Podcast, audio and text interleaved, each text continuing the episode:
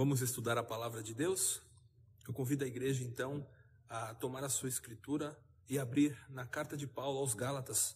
Nós vamos estudar o seu primeiro capítulo, apenas três versículos. Carta de Paulo aos Gálatas, capítulo 1, verso 6 ao 9.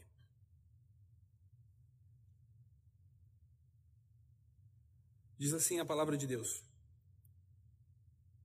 Admira-me que estejais passando tão depressa daquele que vos chamou na graça de Cristo para outro evangelho, o qual não é outro, senão que há alguns que vos perturbam e querem perverter o evangelho de Cristo. Mas ainda que nós, ou mesmo o anjo vindo do céu, vos pregue evangelho que vá além do que vos temos pregado, seja anátema. Assim como já dissemos e agora repito, se alguém vos prega evangelho que vá além daquele que recebestes, seja anátema. Só até aqui, meus irmãos. Só até aqui. Antes da gente estudar a passagem, vale a pena uma introdução breve a respeito da carta. Sua autoria é do apóstolo Paulo. Ele assina no início, versículo 1, assim como as suas características é, linguísticas que são encontradas em outras epístolas coincidem que nos dá segurança em dizer que é o apóstolo quem escreve. Em relação à sua data, é, não há um consenso é, correto a respeito da data, mas eu tomo como certa a data de aproximadamente 48 a 50 depois de Cristo. O que tornaria esta uma das primeiras cartas escritas à igreja. Quanto ao seu contexto, Paulo escreve às igrejas, a uma região conhecida como Galácia, hoje pertencente à Turquia, na parte sul, onde na sua primeira e segunda viagens missionárias, ele passou uma, por algumas regiões ali e inaugurou igrejas naquela, naquela região. As cidades que nós vamos encontrar, inclusive, registrados em Atos, Antioquia da Pisídia, Listra, Derbe, Icônico, todas é, é, regiões pertencentes ao sul da Galácia. E o propósito é muito simples, fica explícito logo de cara. É auxiliar os cristãos daquela região para que eles resistam aos falsos ensinos vindo de falsos mestres, que querem perverter o evangelho, tentando reinventá-lo, tentando transformá-lo em algo, atualizá-lo, né, em algo mais próximo da, da, deles da, daquele período, né? algo tão recente. Né? Nós estamos falando do primeiro século. O Senhor Jesus é, ressurgiu dentre os mortos no ano 30. Então nós estamos falando de quase 20 anos depois. Né? Então já ali queriam reinventar, queriam atualizar o, o verdadeiro ensino, o simples evangelho, a boa notícia. E o apóstolo é, duramente, nessa carta, nós vamos perceber essa característica do apóstolo, duramente é, exorta a igreja para que ela retome é, é, o verdadeiro ensino, aquilo que ele havia ensinado, o próprio apóstolo tinha ensinado. Então, essa, esse é o propósito específico dessa carta. Vamos voltar para a leitura dos versículos 6 ao 9. Admira-me que estejais passando tão depressa daquele que vos chamou na graça de Cristo para outro evangelho, o qual não é outro senão que há alguns que vos perturbam e querem perverter o evangelho de Cristo. Essa palavra admira-me demonstra a perplexidade do apóstolo em perceber que a igreja tão depressa estava se desviando daquele ensino que ela havia recebido. E mais do que isso, da, daquilo que eles haviam manifestado, a fé.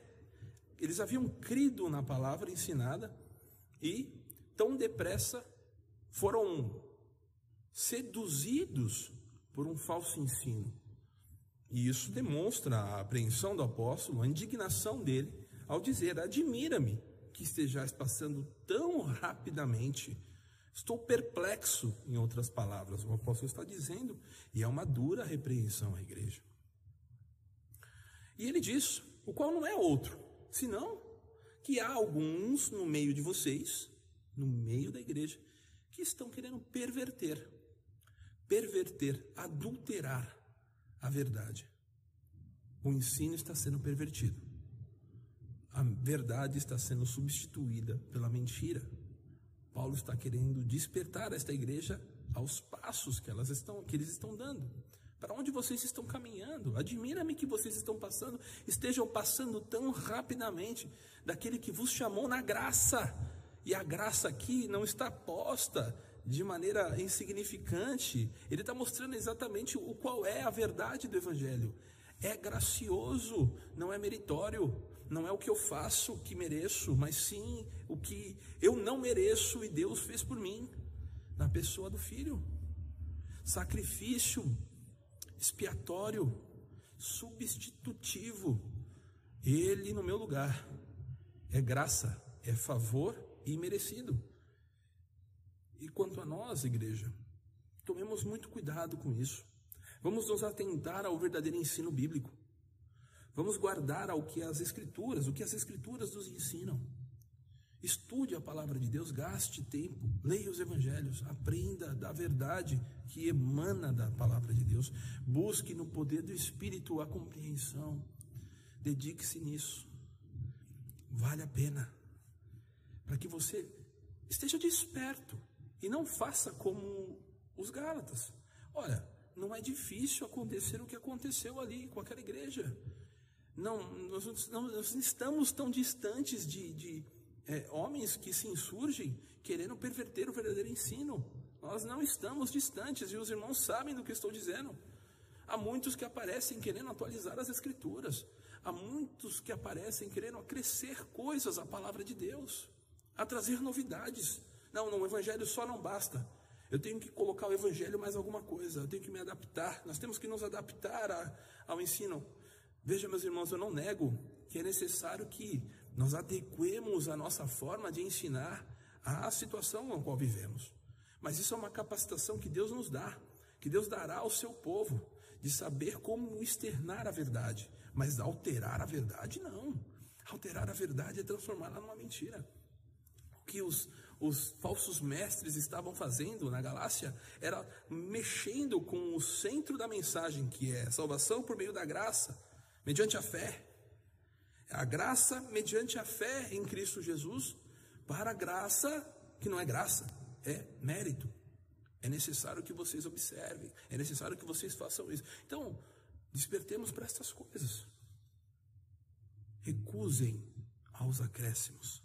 Recusem aquilo que vem como outro, que vem como junto. Gaste tempo estudando a palavra. Seguindo pelo verso 8, diz ainda: Mas ainda que nós, ou mesmo um anjo vindo do céu, vos pregue evangelho que vá além do que vos temos pregado, seja anátema.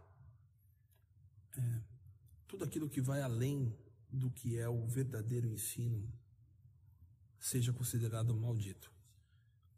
Quando o apóstolo diz que, ainda que nós, um de nós, e aí ele se refere ao aspecto humano da coisa. Se vier outro pregador, se vier outros, se vierem outros querendo perverter o verdadeiro ensino, algo que vá além disso que eu, que eu, que nós temos ensinado, que está nas escrituras, seja maldito. Dura palavra, seja algo execrável, seja desconsiderado, seja não dê créditos é maldito. Tudo aquilo que vem acrescentar ao ensino das Escrituras, ao Evangelho puro e simples, seja anátema. E ele diz algo também que é um exagero, a gente entende como uma hipérbole, mas que também pode ser entendido como literal, é, que está aqui. Mas ainda que nós, ou mesmo um anjo, vindo de onde? Vindo do céu. É um exagero, irmãos. Há um exagero, sim, mas muitos se valem desse recurso para perverter o ensino, para dizer aquilo que eles mesmos querem ensinar. Eles querem ser o disseminador da verdadeira palavra. Eles querem créditos a si mesmos, pervertem a verdade em troca da sua autopromoção. Eles querem ser notados. Nós não estamos distantes disto. Pregadores falsos que sobem ao púlpito e arrazoam coisas dizendo acerca mais deles mesmos. Eu tive uma visão do Senhor, o Senhor me disse isto, e eu estou dizendo à igreja: cuidado, meus irmãos, cuidado, a palavra de Deus está aqui, consultemos, consultemos ela. A palavra de Deus está, nós temos acesso, graças ao bom Deus, ao estudo, ao ensino da palavra. Nós podemos lá estudar, se não tivermos condições de entender, lembrando que a Escritura interpreta ela mesma Busquemos uma autoridade, um presbítero, um pastor, um seminarista. Procuremos junto dele, junto do Senhor, no poder do Espírito, compreender o que Deus quer dizer a nós. Não fiquemos assim seduzidos a este falso ensino. Pregadores da prosperidade, é, pregadores mais místicos. Olha, Deus me revelou em sonho. Cuidado, irmão. Guarde, estude a palavra, guarde tempo com a palavra. Estes que acrescentam, que pervertem a verdade, que pervertem o ensino, são malditos. É o que diz o apóstolo Paulo. E no verso 9 ele diz ainda: Assim como já dissemos, e agora repito: se alguém vos prega evangelho que vá além daquele que recebestes, seja anátema. O apóstolo Paulo, ele, ele não somente afirma, como ele enfatiza de uma outra forma, para que você, meu irmão, para que você, igreja, memorize o que está sendo dito e tenha a dimensão da ênfase que está sendo dada. Nós não somos a igreja da Galácia. O apóstolo diz com propriedade, com autoridade, daquele que ensinou, que pastoreou aquela igreja, mas o seu ensino está registrado por graça de Deus nas Escrituras, o qual entendemos ser a revelação dele para nós, como seu povo, devemos nos alimentar disso. Então, as verdades que foram ditas naquele período, para aquele povo, são verdades para nós, nos dias de hoje. A Escritura, meus irmãos, é o Evangelho de Cristo declarado. Está registrado e foi preservado por Deus para que nós tivéssemos acesso. Muitos homens se debruçaram, muitos teólogos, muitos pastores, homens de Deus, erguidos por Deus, capacitados por Ele mesmo, gastaram tempo da sua vida traduzindo as Escrituras para que nós tivéssemos acesso. Então, se você tiver dúvida, como saber a verdade, então? Gaste tempo, meu irmão, com aquilo que você tem nas suas mãos. Leia a palavra de Deus, estude os evangelhos e perceba a natureza, a simplicidade do, do que é essa boa nova. Só há uma boa nova. Cristo Jesus, ele morreu pelo seu povo. O Cordeiro de Deus, ele é o sacrifício substitutivo do seu povo para que o seu povo se reconecte a Deus, para que seu povo seja salvo da morte. Jesus, o Cordeiro, morre substitutivamente num lugar meu, teu e de toda a igreja. E de todo aquele que há de crer ainda. De todo aquele que creu nos méritos dele. E é necessário que por fé creamos nisso, para que então sejamos justificados diante de Deus, para que possamos nos apresentar ao Deus eterno limpos no sangue de Cristo, na morte do Cordeiro, mas puros diante de Deus. E assim possamos fazer as boas obras. As obras elas são necessárias, sim, como evidência da nossa conversão, mas não para a nossa conversão, porque a nossa conversão é graciosa. Este é o evangelho. Se você não acredita em mim, leia a palavra. Gaste tempo com isso. Mas aprenda. E não aceite nenhum acréscimo a estas coisas. Não aceite nenhum acréscimo ao verdadeiro Evangelho do nosso Senhor Jesus Cristo. Glórias ao Rei pela salvação que nós temos em Cristo. Que Deus te abençoe e que você possa guardar esta palavra. Em nome de Jesus. Amém.